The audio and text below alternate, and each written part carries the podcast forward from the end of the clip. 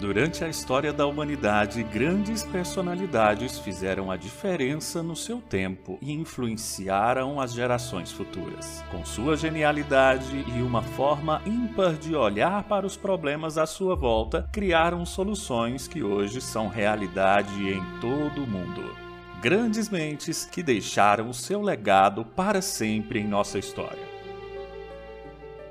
Hoje não é diferente. Descubra o que os maiores nomes do mundo corporativo pensam e como eles enxergam o mundo à sua volta. Preciosas lições de gestão com quem sabe o que faz. Assista ao programa Mentes que Brilham Os Segredos dos CEOs. Toda segunda-feira, às 11 da manhã, em youtube.com/barra Mentes que Brilham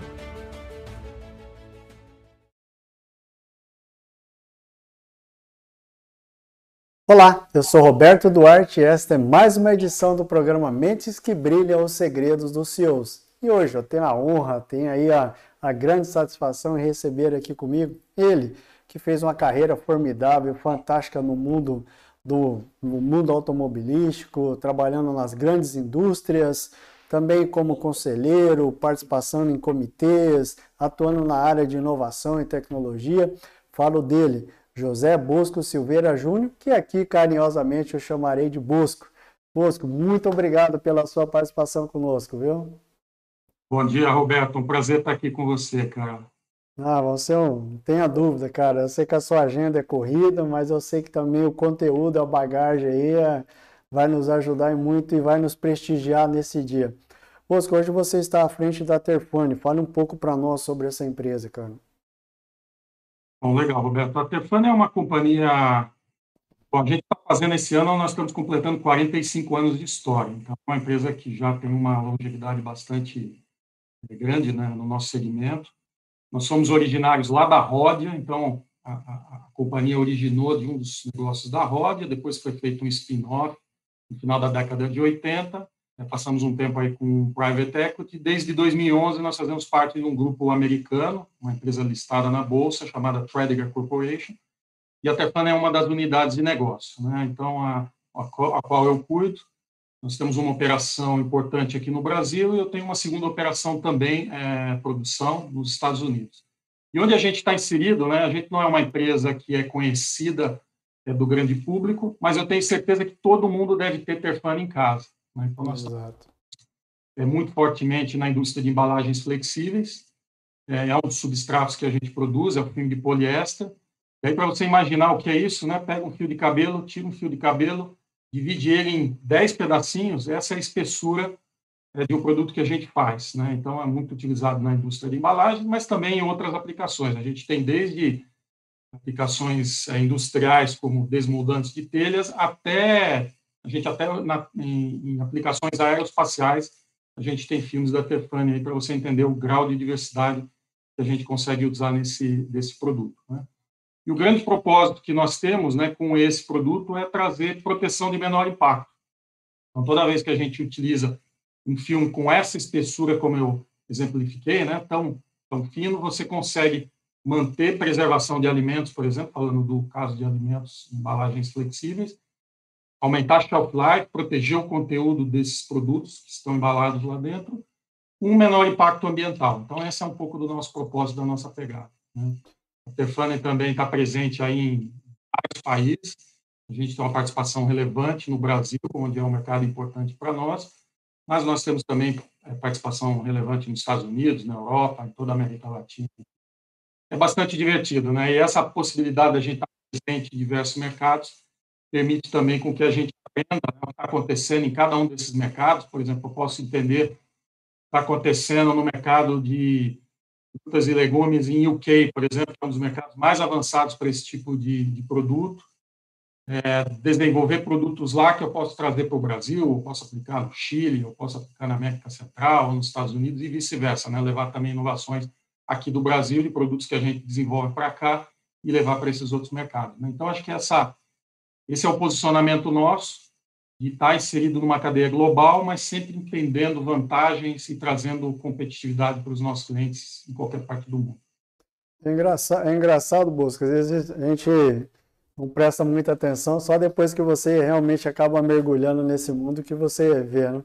É, fiz, a, fiz, a, fiz a questão de, de, de, alguns produtos que a gente consome, de olhar quem que é o fabricante da, das embalagens. Aí você olha lá embaixo, está lá, Terfane. Esse é, é bacana isso, é ver realmente é, o potencial que as grandes, as grandes empresas têm, e é essa que você está aí, que está sob seu comando hoje, ver a relevância e a importância que vocês têm para o mundo de maneira geral, uma, empresa globalizada.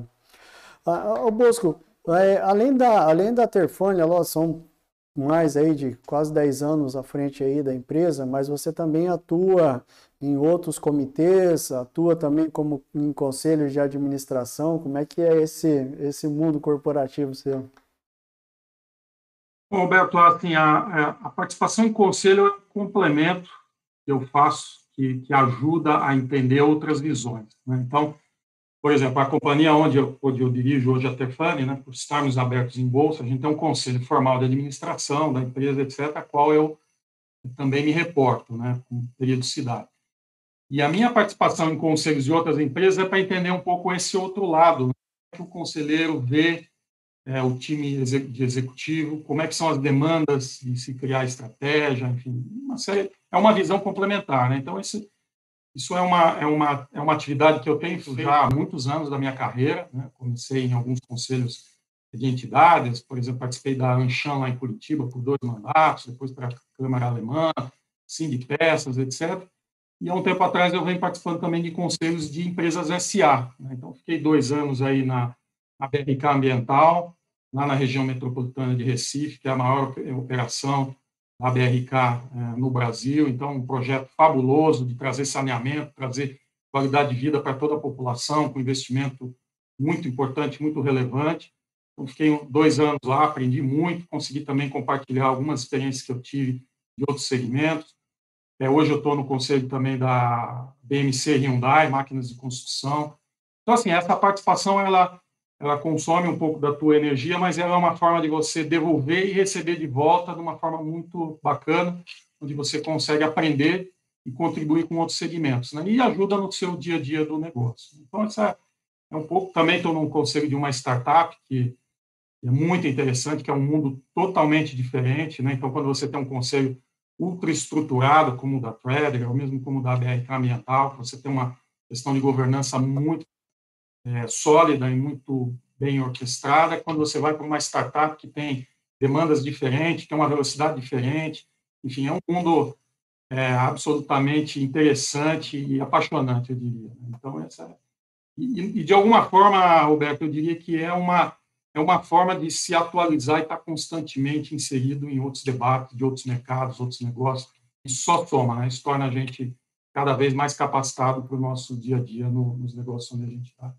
Que legal. Carlos Bosco, deixa eu aproveitar esse, esse ponto que você colocou. Aí existe sempre aquela, aquela pergunta, até, até hoje mesmo eu estava vendo uma, uma reportagem que saiu no, no Valor Econômico, até de um grande executivo aí que faz parte do nosso cenário, ele até colocou assim que o maior desafio hoje é que as pessoas acham que os CEOs e as companhias têm que ter opinião e posição para tudo e sobre tudo. Como que é, como que vocês tratam isso e como você trata isso como como principal executivo de companhia? Roberto, eu diria o seguinte, né? O mundo está mudando muito, né? Então aquele mito do CEO, do herói, né, que tem todas as respostas, que sabe tudo, eu acho que ele já não só está ficando para trás, como. Né?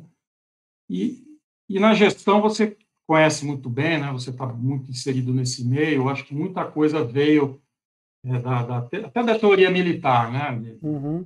Organização, estruturas de comando, controle, etc.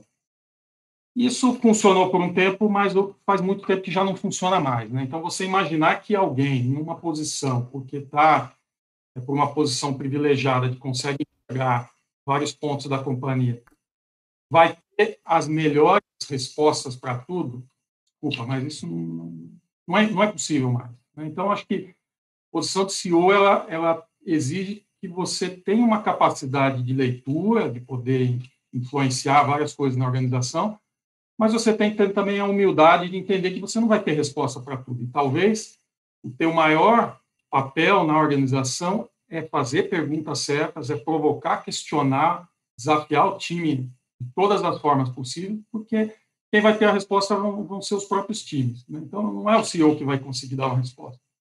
Obviamente, quando você tem situações de crise, situações que demandam uma intervenção mais forte, sei lá, uma, um momento de turnaround na companhia, ou um momento de pandemia, como a gente teve, de alguns negócios que precisaram de uma intervenção mais forte, aí, eventualmente, você precisa de, uma, de, uma, um momento mais forte de, de orientação, de guidelines. Né? Mas eu diria que uhum. isso é a menor parte das vezes. A maior parte das vezes, o CEO tem que entender o seu papel é, primeiro, ser o guardião da, da cultura da companhia, e segundo, ser um facilitador que vai ajudar a remover gargalos e ajudar com que cada um tenha o seu espaço de protagonismo para trazer as melhores alternativas para o negócio. Né? Então, acho que esse mito do herói em cima do cavalo com a espada, né, que diz, ó, vamos para lá, isso não, não, só não existe mais, e como também onde existe não vai ter mais sucesso, não vai ter mais longevidade. Então, acho que é é por aí. E, e no conselho, mais ainda, né? porque no conselho você não está com a mão na massa como executivo. E esse é um grande desafio para qualquer executivo que está fazendo um pouco essa atuação em conselho. Porque como executivo você ainda tem né, comando, você tem iniciativa, você tem a mão na operação. No conselho não. Então você tem que ser muito mais preocupado com a estratégia de longo prazo, preocupado em estar tá incorporando todos os stakeholders do negócio, né? E com a longevidade e perenidade do negócio, se é que isso é possível. Então, você não opera. Então, esse desafio né, de mudar o chapéu e atuar em diferentes pontos, eu acho que é fantástico e maravilhoso. Uma coisa interessante, Bolso, que é o que você colocou, que é a, a primeira, a visão do conselho de administração, que é aquela visão sempre de posicionamento futuro e de estratégia, e do outro lado nós temos a diretoria executiva e na figura do CEO, que é o que é o que consegue materializar os planos que, que vêm de lá de cima. Ah, Para você que agora consegue atuar nas duas pontas, ah, tanto como conselheiro nessa formação e atuando como, como CEO, isso facilitou muito o seu dia a dia nesse processo de reestruturação, nesse processo de turnaround pela qual a Terfone passou? Ah, bastante, muito, Roberto. Assim, de novo, cada empresa tem o seu momento. Né? Então, por exemplo, quando eu, quando eu vim para o desafio da, da companhia aqui em 2014, final de 13, começo de 14, a empresa tinha um determinado momento, uma determinada situação, né, que demandou uma série de, de, de, formas de gestão, enfim, de recriar valores, de refortalecer a nossa cultura, criar uma visão de longo prazo, enfim, uma série de coisas. A companhia de 2014 e 2015, ela era uma, a mesma empresa, com as mesmas pessoas na sua maioria. A companhia hoje, em 2021, é uma empresa muito diferente, demanda estilos de, de gestão diferenciados. Né? Então, esse momento da companhia, entender o momento do negócio que é preciso, isso, isso é muito importante, porque nem sempre você vai usar, nem tudo é prego, né? Como se, Exato. Tem horas que você precisa de prego, tem horas que você precisa de martelo, tem horas que você precisa de chave de fenda, tem horas que você precisa de alicate, tem horas que você não precisa nem pôr a mão, que o próprio sistema se organiza. Então, entender essa leitura e se adaptar o estilo de gestão da organização para cada um dos momentos para cada modernidade, eu acho que é um pouco da, é, do ponto-chave. Né? E segundo, mesmo em conselhos de administração, né, um conselho de uma entidade de classe, por exemplo, como uma Câmara Americana, é muito diferente de um conselho de uma empresa de investimento como de longo prazo de operacional como uma BRK, que é muito diferente de uma Hyundai, que é muito diferente de uma empresa, sei lá, de uma startup. Então, cada empresa tem a sua necessidade e o seu momento. Entender isso, né? E eu acho que até o próprio papel do conselheiro ele faz muito sentido, dependendo do seu perfil, aonde ele tem fortalezas, num determinado momento de uma determinada companhia, que pode não fazer sentido num outro momento, num outro contexto. Então, acho que entender isso e aonde a sua capacidade de geração de valor eu acho que é o ponto chave aí importante nessa questão. Outro ponto nesse caso, Bosco, é, você tem aí na, na, na, sua, na sua mão uma, uma formação de uma cultura que foi esse período que você utilizou aí para fazer a estruturação. E nós temos duas culturas diferentes, né? uma cultura americana do do cara que vai, regaça e tem que fazer, e do outro lado nós temos a cultura nossa brasileira. Como é que foi para você é, é, é, unificar isso dentro de uma única visão, de um mesmo propósito e tendo um brasileiro à frente desse processo de transformação? Isso relembra um pouco do que o Jack Welch viveu muito à frente da GE, com toda a globalização que foi, e como é que é isso para você, como é que foi esse processo? sabe que é, é super interessante, né? Porque é, lidar com cultura nunca é fácil, né? E criar uma cultura, organização dentro de uma companhia que tem operações fora é sempre é, é complexo, né? Mas eu acho que assim, a gente sempre foi, a gente atuou sempre com muita transparência, né? E trazendo as pessoas para o protagonismo é, na, em todas as discussões. Então, quando a gente fez a criação dos valores da companhia e o norte estratégico, a gente tentou envolver o máximo de pessoas, é, o máximo possível. A operação brasileira da Terfanel é maior do que a operação, a operação americana, então a gente tem, obviamente, mais recursos aqui do que lá. Mas a gente sempre também tem que respeitar as culturas, né? E isso é interessante, porque quando eu trabalhei, por exemplo, liderei a, a, a companhia anterior, que era a Brose, a gente tinha operação aqui na América do Sul, tínhamos é, duas ou três é, fábricas, e a gente era um negócio que era, apesar de ser uma empresa grande e tal, relativamente pequena perto do grupo. O grupo faturava na época alguns bilhões de, euros e aqui a gente tinha uma operação de algumas centenas de milhões de reais. Então a gente era sempre pequena, apesar de importante e relevante. E aí tinha muito assim, né, de empresa super estruturada, assim, olha, a matriz trazia e falava, é assim, tem que ser feito. Né? Uhum.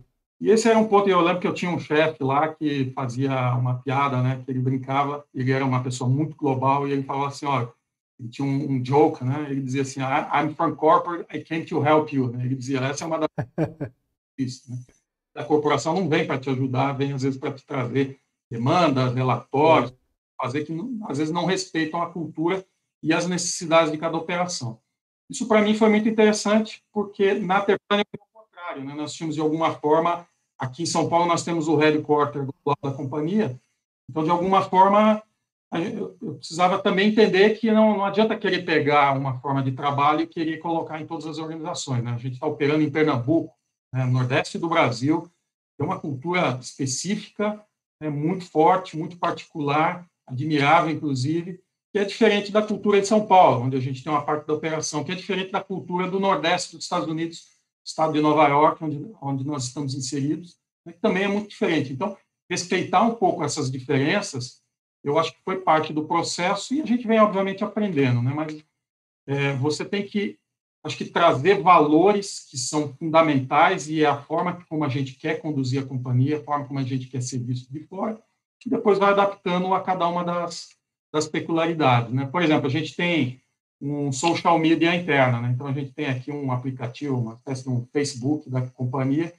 que a gente usa para se conectar cada vez mais aqui dentro da Tefane. Né? Então, a gente vê, né? as pessoas do Brasil adoram mídia social e postam um monte. O pessoal lá nos Estados Unidos é um pouco menos é, uhum. isso. Né? Então, a quantidade de posts que você tem lá é menor do que aqui. Então, enfim, não tem problema nenhum com isso. É um pouco da cultura de cada um. Né? O pessoal aqui adora participar de uma comemoração, uma celebração, o pessoal um pouco mais reservado lá, porém lá o pessoal mais pragmático, né, de, ó, preciso disso, daquilo, vamos lá, acabou, e aqui o brasileiro precisa construir conexão, afetividade, enfim, acho que entender um pouco essas diferenças e aí adaptar a sua, a sua forma de fazer com isso sendo parte, né? Porque no final das contas, Roberto, que quanto mais a gente entender a diversidade que a gente tem dentro da companhia, e pensar, entender incluir essa diversidade na nossa forma de tomar decisões e fazer o negócio acontecer, a gente vai ter mais benefícios né, com isso. Então, acho que é, é um pouco isso. Legal. Bosque, como é que você consegue administrar toda essa agenda corporativa e agenda... De... Existe algum momento em que é possível né, desligar e falar ah, vou me dedicar aqui ao ambiente da família, vou dedicar aos filhos, esposa, como é que em que momento isso ocorre e se isso ocorre? Olha, Alberto, não é fácil. Né? Assim, a vantagem é que eu estou há muitos anos nessa vida executiva, né? E como CEO já, acho que mais da metade da minha carreira já é como CEO de companhias multinacionais. Então, você vai aprendendo, né? Porque acho que se você não aprende, fica pelo caminho. Então, acho que eu, eu tento, na medida do possível, é, dedicar o tempo que eu consigo para minha família e o tempo que estamos juntos ser um tempo de qualidade, né? Tenho uma filha também de nove anos que é a paixão da minha vida aí e eu acho que estar com eles plenamente é, é parte do jogo e essas outras demandas a gente tem que fazer encaixar na agenda, né? E obviamente você acaba sendo mais produtivo e mais é, mais direto ao ponto em várias coisas. Eu acho que outra atividade, outra forma de trabalho que eu consegui é muito rápido mudar a chave. Né? Então estamos aqui fazendo um, um, discutindo um tema. Terminou esse horário, vira a página, vamos entrar num outro assunto e conseguir fazer esse alt tab. Eu acho que ele é um desafio, mas quando você consegue fazer, ele funciona bem. E a pandemia, acho que ela ajudou um pouco, ajudou muito, Roberto, porque eu viajava muito. Né? Teve anos que eu fui aí é, 12 vezes para os Estados Unidos e viajava muito, ia muito para a nossa operação no Nordeste. Uma época da minha vida que eu morava em Curitiba, fazia ponte aérea São Paulo, é, Recife, é, Richmond, Virgínia, Nova York, etc. E viajava demais. Isso gasta um tempo da tua vida enorme, né? Você piora a tua qualidade de vida, sono, etc. E com a pandemia, né, você está trabalhando é, literalmente em casa, né, o teu home office o teu, a tua casa a tua casa o teu escritório, então isso te torna mais produtivo, então deu facilitou muito e você está presente em mais atividades, né, e tentar se desdobrar mais, já que você não tem mais, no meu caso, não tinha mais quantidade enorme de viagens, né, que por um lado é, traz um certo ganho de produtividade, apesar que eu estou louco para que a pandemia acabe, né, para poder né, interagir com pessoas, enfim, aglomerar um pouco, ver coisa nova, nova, ver o voo e por isso ter um contato com uma pessoa que eu não conheceria nunca na vida. Enfim, acho que esse é um pouco da beleza do imponderável da nossa vida.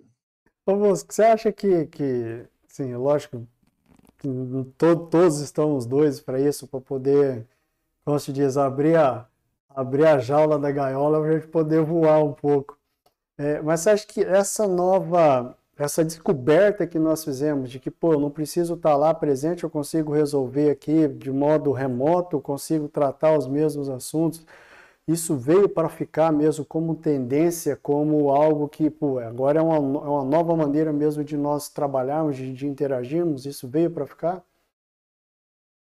Roberto, assim, é, essa tecnologia que a gente está usando aqui, né, já tem há mais de décadas. Estava uhum. disponível. A gente tinha, bem ou mal, internet com uma certa qualidade há 5, 10 anos atrás, só que a gente não usava. Não usava porque né, a gente se acostuma a fazer as coisas de um jeito, e, enfim, e aí a mudança é sempre desafiadora. E o mundo dos negócios, ele é inovador, mas em algumas coisas ele é muito conservador ainda. Né? Então a gente vê esse paradoxo. Mas eu acho que essa forma nova de trabalho veio para ficar. Né? Por exemplo, a gente está conversando aqui e de outra forma, se a gente quisesse se encontrar tal, a gente teria que ter marcado, agenda combinado, etc. Apesar que aqui a gente marcou já com bastante antecedência, né, esse bate-papo, mas a gente ia ter um ritual todo que demoraria mais tempo. E hoje está muito fácil, né? Eu preciso falar com alguém, a gente combina, combina um Zoom, um Teams, um Skype, um, um, um Skype, nem existe mais, né? Mas é, combina uma ferramenta dessas, um Google Meet, etc., e a gente consegue se plugar rapidamente, consegue ter uma interação, e a gente está aprendendo a interagir em 2D. Né? Antigamente falava, puxa, mas eu não vejo a reação da pessoa. Mas a gente está aprendendo né? como é que a pessoa reage, como é que ela olha, como é que muda a postura, e a gente está fazendo essa leitura. E a gente está aprendendo a, a, fazer leituras que antes a gente não fazia, porque a gente não estava acostumado. Então a gente aprendeu.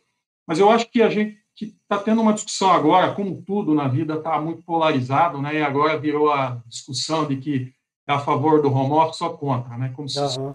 e 8 e 80 só tivessem duas opções. Entre 8 e 80 tem pelo menos 72 opções, se for considerar os números inteiros, né? Se for considerar vírgula alguma coisa, tem infinita possibilidade. Então acho que o balanço de usar esta ferramenta que a gente está tendo aqui para ganho de produtividade, etc mas eu também não acho que isso aqui vai resolver todos os problemas e todo mundo vai se relacionar dessa forma, porque uhum. você está fisicamente junto, você tem coisas que acontecem né, nesse momento mágico da interação humana não planejada, a gente não consegue replicar ainda aqui.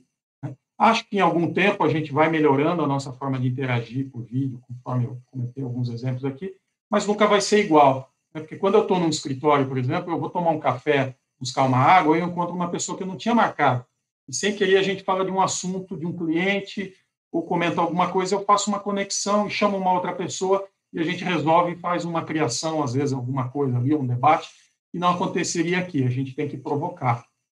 Então, acho que esta, é, esses momentos de encontro eles vão ser muito mais profundos e vão ser produtivos nessa questão de interação, de construção, que por aqui a gente não consegue fazer. Por outro lado, né, eu lembro em 2019, uma discussão com um cliente, precisava ter uma reunião em Zurique para fazer um fechamento de uma negociação que durou alguns meses, né? E o pessoal, né, botar uma equipe, botar num avião, voar daqui de São Paulo para Zurique, né, fuso horário, gastar uma barba de dinheiro para fazer uma reunião de algumas horas lá para fazer um fechamento de uma negociação super relevante. Né? Poxa vida, o tempo custou isso, né, e dinheiro custou isso para a companhia, será que a gente não conseguiria ter feito esse fechamento aqui? Talvez ter feito uhum. pontos, construir e tal. Então, acho que a gente vai mudar. O mundo do negócio não vai ser como ele era antes, o que é ótimo. Né? Acho que a gente vai ter um ganho de produtividade, e de qualidade, que é muito importante, que vai passar por esse entender o balanço, né? O que é bom para uma empresa virtual, o share virtual e presencial, não vai ser bom para outra empresa. Então, acho que não tem fórmula pronta, Roberto. Acho que tem que ser o que funciona para a tua companhia. E da mesma forma que eu dei o exemplo, né, o que é o momento da empresa, o que funciona para a companhia e para as pessoas que estão nela, depende de caso a caso. A gente tem que não ter regra fixa nenhuma, mas aqui a regra é o que funciona para a gente é bom e vamos usar. Legal, legal. Mosco, dentro dessa visão ainda do mundo corporativo, ainda da parte de conselho e da parte de, de, de executivo, até você também já passou por isso, pela formação de conselheiros e tudo, a gente sempre tem lá ah, como, como prerrogativa, até como conselho, é o tempo de, o tempo de, de, de permanência dentro da cadeira. Até o, até o, Brito Júnior, o Brito comentou isso hoje na, na, nessa entrevista que ele deu para o Valor Econômico. Ele falou, cara, o cara que senta na cadeira, ele fica ali ad eterno, a tendência é que a empresa morra com o tempo que ele permanecer, ela deixa de aproveitar todas essas oportunidades. Como que é para você agora essa visão, sabendo do ponto de vista do conselho e sabendo do ponto de vista como, como principal executivo da organização? Roberto, acho que está assim, isso não tem que ser medido em tempo, tem que ser medido em ciclos e desafios e competências. Né? Uhum. Então, assim, eu acho que não tem nada de errado de um executivo ficar um período curto numa empresa, sei lá, anos, né, falando, pensando no CEO, menos que isso não, não dá para fazer nada, né? Uhum. Mas, sei lá, vem para um assignment de dois ou três anos, como ficar é, décadas, né? Eu acho que esses dias eu vi que você entrevistou o Botelho, né? O Bezalel Botelho, que é um da Bosch aí, conheci muito bem na, na, nas minhas vidas passadas. É um cara que tem uma trajetória super bacana, que está há trinta e tantos anos na companhia e que está super atual e está super adequado para o que a empresa precisa. Então, não tem nada de errado com isso. Da mesma forma que, às vezes, você tem CEOs que passam lá por três ou quatro anos, com uma missão específica, faz um projeto específico, normalmente quando tem alguma turnaround, e depois ele não é mais adequado, né? especialmente quando você precisa dar um, um, choque de gestão na companhia, às vezes o perfil do CEO não é o cara adequado para fazer o crescimento depois, longevidade, manutenção e outros ciclos. Então, acho que é muito assim, o que é que a empresa, o que a empresa precisa versus o que o CEO tem para entregar e também o que o CEO está disposto a entregar, né, Roberto? Eu acho que esse é um ponto importante também. Às vezes o CEO tem capacidade, mas ele não está afim de entrar, ou porque tem que fazer uma grande alteração na empresa, ou enfim. Eu acho que essa leitura, que normalmente é feita pelo conselho, né, enfim, o, o, o, normalmente é o conselho né, que vai conseguir fazer essa, ou uma numa empresa familiar, o dono da empresa, tal, fazer essa leitura né, de que o que a empresa precisa como estratégia de futuro e qual é o perfil do time executivo, e não só o CEO, mas de todo o C-level, né, e fazer esse match, né? Vai funcionar com isso ou não vai funcionar? Porque se não vai funcionar, realmente tem que, tem que ter uma atitude né, de mudança, né? Porque a pior coisa que tem é realmente a empresa ficar acomodada na sua visão e não, não, não ir para frente. Né? Então, ficar parado hoje é, é muito. Legal, legal, Bosco.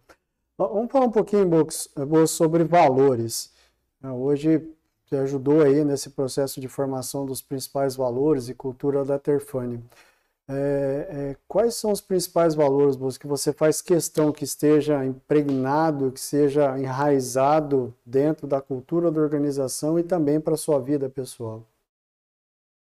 Ah, legal, super bacana essa pergunta, Roberto. assim, trazendo o vínculo né, da, da, da situação da companhia da Tefana em 2014, a gente tinha uma crise de identidade muito grande. A gente tinha sido uma empresa da roda há muito tempo, depois a gente passou pelas mãos de um private equity, que tinha um modelo de gestão específico, né? não vou nem julgar se é bom ou se é ruim, mas tinha um modelo de gestão. E depois veio a Trader em 2011 e também, enfim, com alguns gaps de como se posicionar, pensava como, como forma de gestão e valores. Né? E quando eu cheguei em 2014, foi nesse momento, nesse caldeirão, uma crise de resultado também, uma crise de confiança, enfim. E aí, quando você tem uma situação toda sem norte nenhum, a primeira coisa que você precisa fazer é criar uma identidade, criar uma cultura, uma visão de futuro e uma identidade como grupo. E foi uma das dos principais pilares do trabalho aqui na companhia, né, que, de novo, não foi um trabalho meu, foi um trabalho com qual eu fui o principal sponsor, eu coloquei isso na mesa, mas ele foi construído por todo o meu time direto e por várias pessoas. A gente construiu os valores da companhia a muitas e muitas mãos. Né? Mas quando a gente começou essa jornada né, de construir valores, eu deixei muito claro para a equipe duas coisas. Primeiro, a gente vai construir valores, isso aqui não tem que estar tá só escrito e colocar um cartaz na parede e acabou. No momento que a gente diz, agora nós temos valores da companhia, eles são estes, nós vamos ter que fazer isso valer sério e vai ter que entrar na nossa cultura, no nosso dia a dia, inclusive nas nossas ações. Né? Eu lembro dessa discussão, falar, pessoal, a gente está num momento aqui que a gente pode simplesmente falar, não, não vamos fazer isso, deixa na gaveta, vamos esperar um momento melhor, porque a gente não está, como time de liderança, ainda sentindo que a gente vai conseguir realmente fazer isso funcionar. Né? Ou estamos. Né? Então, essa decisão que foi tomada com todo mundo, e o grupo falou assim: não, vamos em frente, a gente está comprando, é a primeira coisa. A liderança tem que comprar, seja lá qual o valor que você vai colocar na companhia, a liderança tem que falar: a gente vai comprar e está é, é, disposta a toda a dor que isso vai trazer, porque você precisa mudar sua forma de fazer as coisas, você vai ser desafiado nos momentos mais difíceis, a hora que você vai seguir ou não vai seguir os seus valores. Então, é na, na hora mais difícil, na hora mais terrível, é que toda a companhia vai estar olhando para a liderança e vai falar assim, estão seguindo os valores da companhia ou não? Sim ou não? No primeiro momento difícil, você não seguir, acabou o jogo. Então, esta é o primeiro ponto. E o segundo é assim, eu falei, então tá bom, já que a gente vai, tem dois valores, a gente ia construir cinco, acabamos construindo seis valores para a Tefane, mas dois eu falei assim, ó, dois já tem carta marcada. Tá? O primeiro deles é transparência, e o segundo é sentimento de dono, que são valores que eu acredito muito, eu sempre usei na minha vida, eu, isso sempre me trouxe, por bem ou mal, onde eu estou hoje, e todas as minhas decisões sempre foram muito pautadas por esses dois pontos. Né? Muita transparência no que está fazendo, ser muito direto, muito franco, mesmo que seja difícil, muito aberto. E segundo, cara, se a companhia é nossa, nós estamos aqui gastando 8, 10, 12, 14 horas do nosso dia, por mais que tenha um acionista, que seja uma empresa aberta na bolsa, nós estamos aqui fazendo esse negócio acontecer. Então, se a gente não entender que isso aqui é nosso, e que o resultado do nosso trabalho, que a gente fizer aqui, nós é que vamos ser os primeiros beneficiados disso, do sucesso da companhia, de ter uma, uma história de sucesso para contar, e ter prazer de vir aqui e estar tá trabalhando duramente, intensamente para mudar o jogo e falar, eu fiz parte dessa história. Então, se você não se sente dono, tá, acabou, não tem, não tem conversa. Né? Então, acho que esses são os dois valores mais importantes, assim, obviamente tem ética, etc, outras coisas, mas esses são dois valores de negócio que eu fiz questão de colocar muito forte na companhia, e eu acho que isso a gente tem trabalhado muito forte, eu acho que a gente realmente tem feito um trabalho bacana em cima desse. Depois tem os outros, né, de excelência operacional, foco cliente, uhum de pessoas e etc. Bacana, Bosco, bacana. Você comentar um, um, um pouco, Bosco, sobre a questão do, do, do, do, da gestão, da liderança, do perfil dos colaboradores. Né? Você está aí com uma empresa globalizada, culturas totalmente diferentes, mas existe aquela questão do, do perfil que, do cara que é o. Você está numa entrevista, bate o olho e fala, putz, esse eu quero, esse eu quero trazer para dentro da minha equipe. Para você, como líder, como gestor, o que mais é, é, faz faz a to, é, o que mais faz o maior impacto na hora de falar esse cara eu quero trazer para dentro da minha companhia isso em termos de, de, de, de, brilho no olho de competência o, qual que é o, principal chamariz para você Bolsa? Bom, Beto, tem, obviamente tem assim toda a questão é, de conhecimento dos, dos, hard skills né conhecimento uhum. técnico né? Não trazer um, ah, um CFO que não entenda profundamente de finanças, não trazer um, diretor comercial que não tem experiência na área, diretor industrial que não tem experiência em manufatura. Tá? Mas passado essa primeira etapa, né, de ter algum track record conhecimento específico do que é necessário, né, aí para mim pega muito o que eu chamo de brilho no olho, sabe? De, de, de, ter energia, de ter vontade de fazer as coisas acontecer, de ser uma pessoa franca. Né? Eu gosto muito de trabalhar com pessoas que têm baixo nível de ego, sabe? Que não têm a necessidade de precisar né, dizer, olha, eu sou o cara ou isso, aquilo. Então, acho que pessoas com centradas, que se conheçam bem, que conheçam seu, seus limites e que sejam muito é, a fim de, de, trabalhar esses dois pontos da cultura que eu falei, né, de valores que eu falei, que sejam transparentes, que sejam honestas, não só com os outros, mas consigo mesmo, né, porque nada pior do que alguém que tenta vestir uma carapuça que não que não lhe serve né, e tenta ser passar uma impressão que não é, então a pessoa tem que ser verdadeira com ela mesma. E segundo, cara, nós estamos aqui para fazer um, um, um, projeto com a companhia, então nós estamos todos juntos. Tá? Então não tem, não tem hierarquia, não tem cargo, acho que é muito mais importante o papel de protagonismo que cada um assume na companhia, independente se ela tem é, duas estrelas no uniforme, uma estrela cinco estrelas, se não tem estrela nenhuma. Então acho que liderança tem muito a ver com isso e causar impacto nas organizações tem muito a ver com isso. Né? Então é essa paixão, cara. Quero, quero vir aqui, quero fazer uma coisa diferente, quero fazer uma coisa legal na companhia e não tem não tenho problema de, de ter que expor o resultado da minha área específica em prol do, do benefício da companhia, sabe? Então tem um pouco desse desapego né, do ego, da, da, das, das, coisas do mundo corporativo que eu acho que não, não servem mais. Você, hoje a, a está entre a, das principais empresas, melhores lugares para se trabalhar, as melhores companhias. Você conseguiu colocar isso tanto chegar nesse patamar tanto no Brasil quanto lá nos Estados Unidos também como uma das principais empresas aí para se trabalhar. Ao que você se deve, ao que você deve a isso, a essa, a essa colocação ou a esse posicionamento alcançado pela, pela corporação? Roberto, assim, o time acreditou. Sabe, eu acho que o time acreditou neste projeto, mas assim, o, o Great Place to Work, o Companies to Work for New York, eles são só consequência. Né? É, o, é o final da, da, da, jornada, é a ponta do iceberg. Né? Tudo o que está por trás disso e o tempo que isso levou para acontecer é, que, é o que realmente fez a gente chegar lá. Isso foi muito trabalho e base, foi uma, uma, uma intenção genuína de entender onde é que a gente pode melhorar como companhia, como é que a gente dá espaço para as pessoas desenvolverem o seu melhor como é que a gente ouve as pessoas e dá respostas para as coisas que são difíceis, que são ruins, as respostas que ninguém quer ouvir, mas de uma forma muito honesta, de uma forma muito transparente. E aquilo que a gente pode atuar, a gente atua e fala, puxa, aqui tem uma oportunidade, vamos fazer. Então, acho que eu atribuo a isso a todo o nosso time ter acreditado que investir em gestão, investir em liderança dá certo e traz resultados. Né? E, assim, é, é, engraçado porque eu já vi empresa né, discutindo, ah, mas qual é o ROI né, de participar de um projeto, uhum. uma empresa de migrada, etc.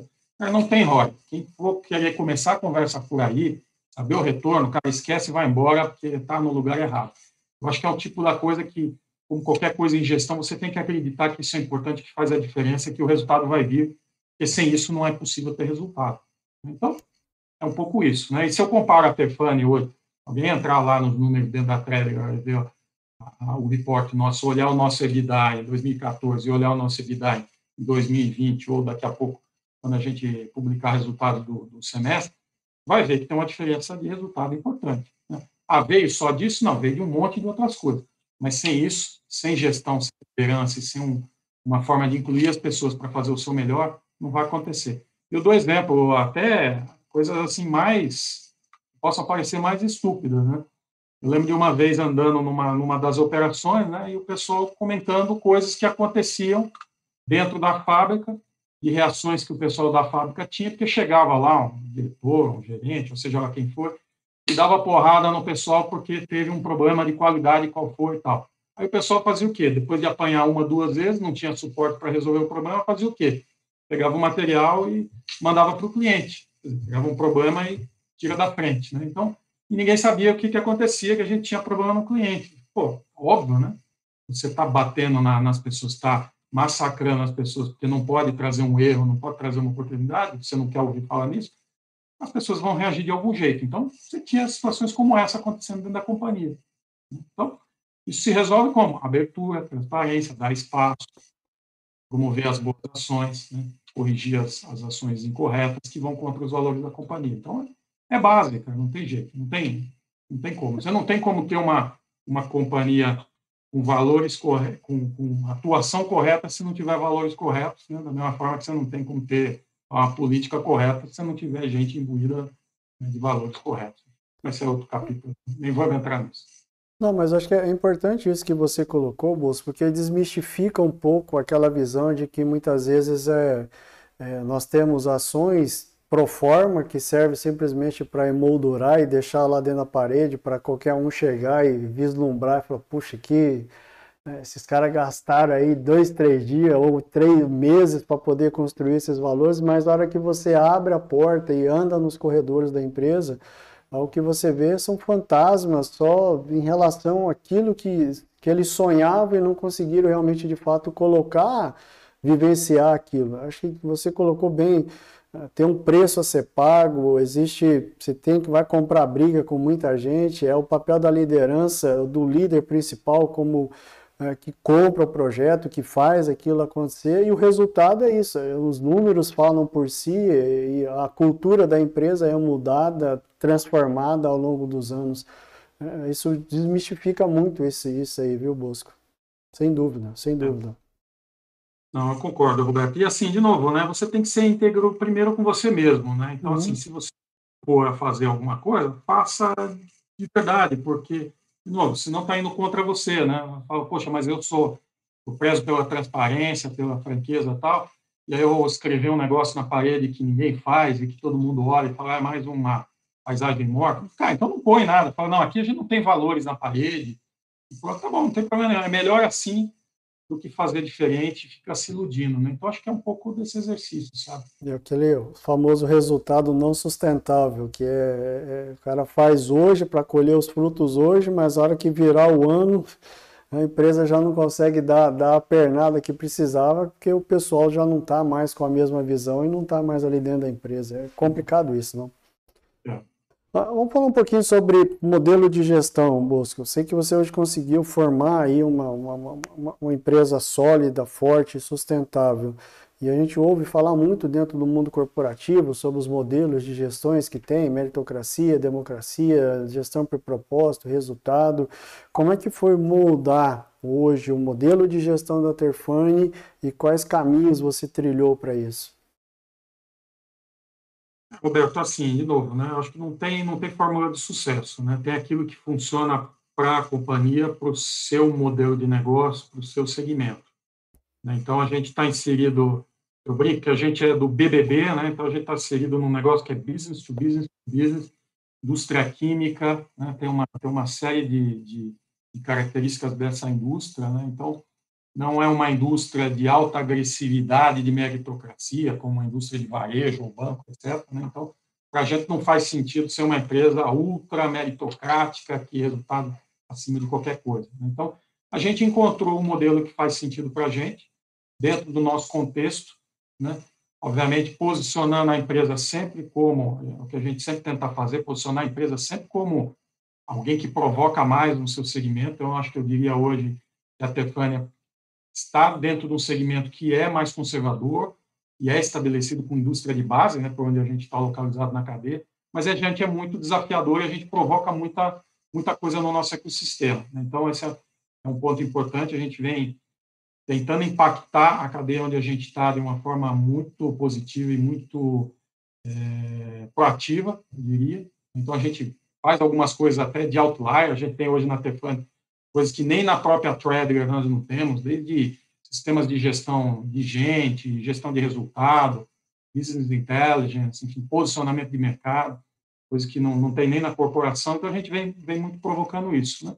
Mas foi muito construir aquilo que faz sentido para o time que está aqui acreditando nesse projeto. Né? Então, eu não diria que a gente tem o modelo Terfane de gestão, acho que a gente é um pouco de várias coisas que a gente vem aí, mas obviamente a gente tenta é, conectar resultado com, com a medição de resultado de cada um, né, e também ter um espírito forte de aumentar a colaboração dentro da companhia, né, e, e, de novo, né, calibrar um pouco, né, como é que você orienta as pessoas para resultado, mas orienta também para o longo prazo sem perder, né, ah, não, o resultado do quarter é mais importante. Não, de forma alguma. E eu lembro que a gente teve algumas decisões difíceis que nós tivemos que tomar na companhia, que prejudicaram o resultado do, de, um quarter ou dois quarters, e falou, ah, cara, é melhor fazer isso porque no longo prazo vai ser melhor para a companhia. Então, nós vamos fazer, vai impactar o nosso resultado, eventualmente vai impactar até o ônus de, de, de, da companhia, dos executivos, mas assim, para o longo prazo é a melhor coisa a fazer, então vamos fazer.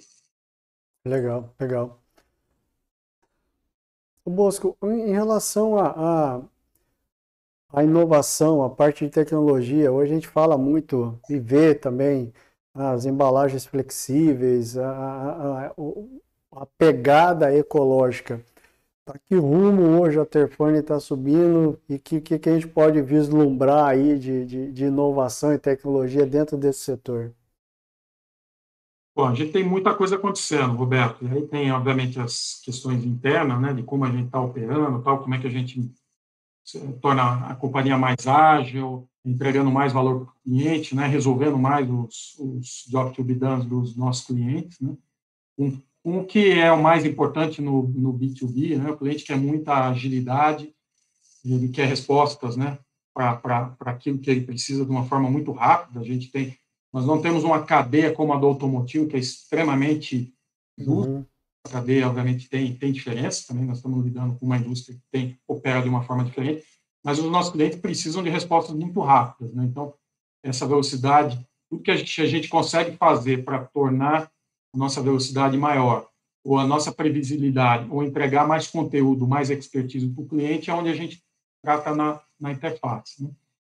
E, e a gente tem é, direcionado os esforços internos para conseguir atingir esse objetivo de entregar isso para o cliente. Né? Então, desde é, implementar a robotização em alguns processos, usar é, mais dados das nossas linhas. A gente tem um parque Fabril, por exemplo, que é de último nível, o que melhor existe no mundo é, em termos de, de equipamentos, para, sei lá, desde metalização de filme, a gente tem equipamentos que são de tecnologia suíça, feitos na Inglaterra, a gente tem, tem linhas alemãs que são melhor do que tem do State of Art, mas nós temos também equipamentos que têm 30, 40 anos e que estão sendo atualizados. Né? Então, usar a informação gerada por esses equipamentos e plugar outros que ainda não estão para gerar insights para o negócio, para melhorar a nossa eficiência, é uma parte importante pensando internamente. Né? E também é, conectar as, as plantas né, e todos esses mercados que eu falei para ter uma, uma melhor previsibilidade de oferta, demanda e como é que a gente organiza as operações fabris para atender todos esses mercados e os diferentes produtos,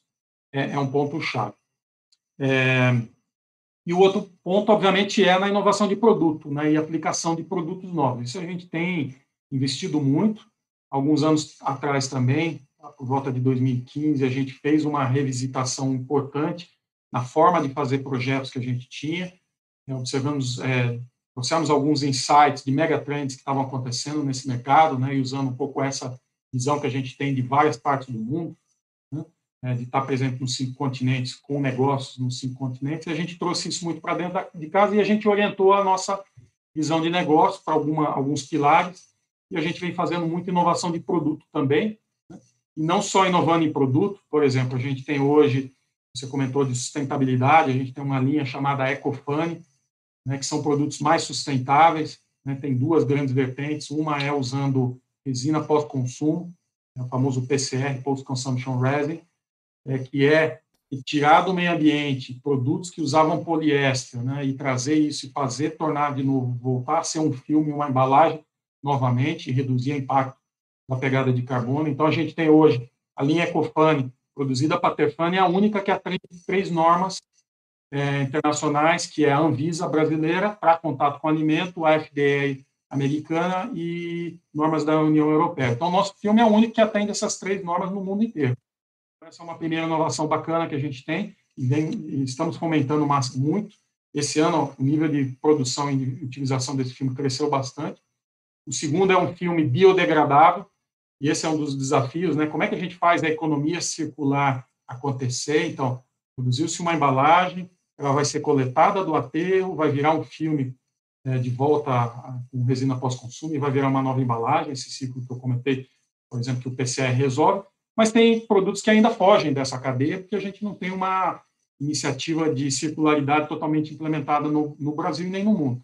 Então, para esses produtos que vão embora, que vão para um aterro, a gente tem um produto, por exemplo, que é bio, se biodegrada em condições de aterro sanitário, em condições anaeróbicas. Né?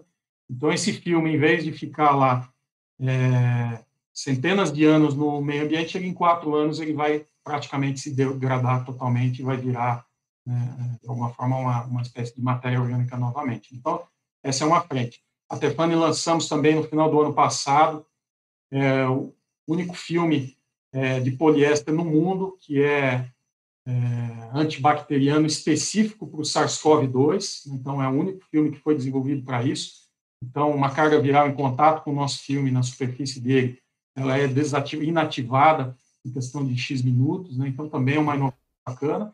E a gente vai fazendo uma série de inovações aí de outros produtos, né, mais sustentáveis, patentes que a gente vem desenvolvendo com outras companhias do ecossistema. E esse foi um ponto importante, Roberto. Em aos três anos, quatro anos mais ou menos, a gente fez uma grande revisão, né? usamos aquele Ten Types of Innovation do Larry Keeley para olhar um pouco o nosso posicionamento e como é que a gente poderia olhar as diversas formas de inovação. E uma delas que a gente olhou e onde a gente podia reforçar muito é a questão de rede, rede de colaboração. Então, com isso, a gente começou a aumentar a nossa conexão com todo o ecossistema nosso de embalagem. Então, a gente tem alguns projetos sendo feitos desde com parceiros é, de adesivos, parceiros de máquinas, parceiros, obviamente, clientes, a gente só aumentou isso. A gente fez parcerias até com concorrentes nossos, né, Legal. específicos, onde a gente tinha uma vantagem, ou ele tinha uma vantagem, a gente tinha conhecimento de mercado, e a gente fez parcerias específicas para aquilo.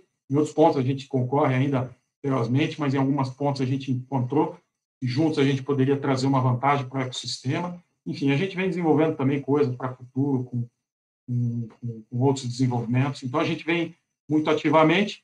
E, por último, né, também conectado com algumas coisas que a gente falou, a gente está muito inserido na, no desafio da sustentabilidade e a gente entende, né, nesse, nesse mundo que a gente está tendo aí muito desafio das embalagens, especificamente sendo como é que a gente torna as embalagens menos agressivas, a gente consegue fazer o comportamento humano do consumo impactar menos o meio ambiente. Então, a gente está muito inserido nessa, nessa cadeia, não só fomentando ações como essas que eu, que eu falei, mas a gente está sendo muito ativo nisso. Somos cofundadores da ABRE, Associação Brasileira da Embalagem, da plataforma Caminhos da Sustentabilidade, enfim, estamos inseridos aí muito nesse desafio. E a gente entende, né, Roberto, estando inserido dentro da cadeia do plástico, sendo os caras que fazem materiais plásticos, pô, a gente tem tudo na mão para ajudar a resolver esse problema também, esse desafio. Certeza. A gente está muito engajado nisso. Certeza, que legal, que legal, Bosco. Então, vamos falar uma outra pergunta pessoal. É, a gente fala muito aí sobre fontes inspiradoras. Quem são aí as pessoas que realmente têm, têm lhe ajudado a cada dia a construir hoje o Bosco como pessoa, o Bosco como profissional? Roberto, assim, eu acho que, voltando a, ao ponto da transparência, né, eu acho que é ser, tem que começar sendo fiel com você mesmo. Né? entender o que te move, entender os seus valores e ser muito fiel a, a eles né? E, e, na tua geração de impacto. Então, para mim, eu já comentei né, a questão da transparência, de se sentir dono e falar, pô, eu estou aqui, eu vou gerar um impacto positivo onde eu estiver. Eu acho que isso é o que me guiou sempre muito, né? E sempre fazer com intensidade o que está fazendo, né? Não, não, não gaste seu tempo, né? A vida passa muito rápida. Né? A gente, eu acho que a, a pandemia deu esse presta atenção no mundo inteiro, né? Mas que, que, isso continue esse alerta que todo mundo teve. Então, assim, a vida é muito curta, ela passa muito rápido. Então, faça tudo muito bem feito, com paixão, com vontade de impactar, né? guiado pelos seus valores, e eu acho que o resto das coisas vão acontecer. Né? E também acho que assim a gente está, eu acho que o mundo está mudando de uma forma muito legal, é, começando no que a gente falou no começo, né? Os mitos, tal. Eu acho que esses modelos de herói, né, do CEO, herói em cima do cavalo, que tem todas as respostas, ou da, sei lá, do digital influencer, que tem não sei quantos mil seguidores, ou do padrão de beleza, que é loira, branca, olhos azuis, não sei o quê, ah, não sei o quê. Acho que está mudando, e a gente tem espaço para cada um ser feliz e realizar e gerar impacto positivo na sociedade, no seu, no seu entorno, sendo você mesmo e sendo honesto consigo mesmo e usando aquilo que você tem de melhor. Né? Então, acho que tivesse um conselho para dar realmente assim, seja honesto e fiel primeiro com você mesmo e o resto depois você vai conseguir impactar os outros e vai ser feliz, né? Eu acho que é por isso que nós estamos aqui nesse mundo. Que legal, que legal. O Bolso já até, até antecipou já aí a minha pergunta de conselhos, de dicas para os futuros líderes. É, acho que é uma pegada muito bacana, Bosco, muito bacana. Vou te perguntar um, um outra, para a gente fazer uma última pergunta nossa. Em termos de mudança da sociedade, Bosco, né, do que você tem visto, do que você tem acompanhado, quais são os principais impactos que nós, como seres humanos, nós, como pessoas, estamos vivenciando e ainda vamos vivenciar e de que forma nós devemos né, estar preparados para tudo isso? Bom, o mundo está mudando muito rápido, né, e está muito incerto ainda. Mas eu, eu diria o seguinte: nós minha visão, bom, uma série de desafios. Né? Na minha visão particular, tem dois pontos que a gente precisa acelerar muito e a gente precisa mudar algumas formas de como a gente está fazendo as coisas. O primeiro, talvez não, não nessa ordem, né, mas um deles é a questão de sustentabilidade ambiental, que já comentei. Eu acho que o estar inserido nesse negócio é obrigação nossa de fazer alguma coisa e não para daqui cinco anos, agora. Então, esse pragmatismo a gente tem muito aqui na companhia, né? Como é que a gente pode fazer para impactar alguma coisa agora, já, porque hoje está saindo o caminhão da fábrica. Então, então, as pessoas estão consumindo, as pessoas estão gerando pegada de carbono, de CO2 que a gente precisa reduzir. Então, como é que a gente faz alguma coisa agora na questão ambiental? Eu acho que isso a gente precisa prestar muita atenção. Eu acho que o Brasil está perdendo um pouco esse protagonismo que a gente tem por direito e tem por vocação de ter, de ser um líder de exemplos na, no meio ambiente, mas eu acho que a gente vai conseguir é, endereçar isso, tem muita esperança ainda. E o segundo ponto, Roberto, que me preocupa demais é o Fla-Flu. Né? Então, me desculpa aí, Flamengo e né, o Corinthians e Palmeiras, seja qual for o time, mas eu acho que essa questão de polarização ela é muito danosa para a sociedade, ela é muito danosa para o ser humano, ela é muito danosa para tudo que a gente precisa fazer de bom. Então, acho que entender a convergência e trabalhar mais na convergência das coisas e menos na polarização, né? E pegando um exemplo bobo que a gente estava discutindo aqui do é home office ou é presencial, o cara não tem um ou outro. Como é que a gente pode uhum. aproveitar as coisas e como é que a gente converge mais do que diverge, né? Então, acho que a nossa sociedade, feito de redes, enfim, algoritmo e polarizações que sejam das mais diversas, a gente está se afastando. E toda vez que a gente se afasta, a gente cria tensão e a gente não resolve os problemas que a gente pode resolver hoje. Então, acho que como que a gente aproxima a sociedade, aproxima as pessoas em todas as frentes e consegue ter mais diálogo, mais inserção, para mim, acho que é, é, um dos maiores desafios que a gente tem da humanidade né, né, que vem pela frente. Se a gente conseguir aproximar mais e distanciar, incluir, né, de verdade, né? não só ter a diversidade, mas incluir o pensamento diferente, aí vai muito além de, de, de, gênero, raça, religião, etc. Mas como é que a gente insere de verdade a diversidade nas discussões, encontra os pontos em comum, eu acho que aí está o sucesso. Né? E no final das contas, né, se a gente olhar, eu acho que a chave disso talvez esteja na política, né? não a política Brasília ou legislativa, uhum. mas na política com a sua essência mesmo, né? Como arte, voltando lá na Grécia Antiga, etc., né, a arte de encontrar consenso nas coisas e gerar o entendimento. Então, a gente conseguir ter mais política de verdade, né, na sua raiz da palavra, acho que é um, é um dos maiores desafios, na minha visão. Maravilha. Bosco, última pergunta, para a gente finalizar o nosso, nosso tempo aqui. Olhando a Terfane lá atrás, quando você assumiu, olhando para a Terfane hoje, olhando o grupo, qual é o principal sentimento que ele vem à mente? Ah, é um sentimento, uma sensação muito boa de ter ajudado a companhia a, passar por uma transformação e continuar sendo uma empresa admirada. Né? Então, como eu comentei, a gente tem 45 anos de história, a gente teve passou por muitas coisas. Eu acho que a empresa estava um pouco perdida. Eu acho que o meu maior papel foi usar os recursos que a gente tinha, com alguns pequenos ajustes, e ajudar companhia encontrar o seu, o seu norte, né, e trabalhar muito junto com o time. Então, a sensação é muito boa. Né? A gente tem alguns desafios pela frente, agora nos próximos ciclos, né? De, de desafios de mercado, de posicionamento, de crescimento, etc. Né, enfim, isso nunca acaba, né? Nunca termina, mas eu acho que olhar esse ciclo dá, dá um, um gosto muito grande e, e anima e, e, de novo, né? Reforça aquilo o básico de que gestão, investir em gente e dar espaço e oportunidade para as pessoas fazerem o seu melhor e sentirem que podem né, ter um ambiente seguro para fazer resultado e terem sucesso é super prazeroso. No final das contas, né, Roberto, esse é o trabalho do executivo. Né? A gente traz ferramentas, ajuda as pessoas e, no final das contas, o CEO faz muito pouco se ele não tiver um time competente, um time extraordinário junto. Então, eu acho que é um pouco essa essa sensação né, de, de, de ter um baita prazer pelo, pelo atingimento e ver as pessoas crescendo e ver o resultado aparecendo e a empresa sendo reconhecida e só anima a gente a buscar mais e mais. Gente, esse é o Bosco, né? José Silveira, José Bosco Silveira Júnior, né? carinhosamente Bosco. Tá aí o porquê que a, o grupo Terfani está nesse, nesse patamar, pela, pelo brilhantismo, pela capacidade, pela liderança, pela humildade né? e por tudo que tem feito. É, isso só justifica ainda mais é, é, é, os resultados que a companhia tem, tem colhido dentro do dia a dia. Bosco, uma grande satisfação, uma, uma honra mesmo poder investir esse tempo aqui contigo, sugando um pouco do seu conhecimento, de toda a sua capacidade para poder compartilhar conosco aqui. Uma grande alegria para nós, viu?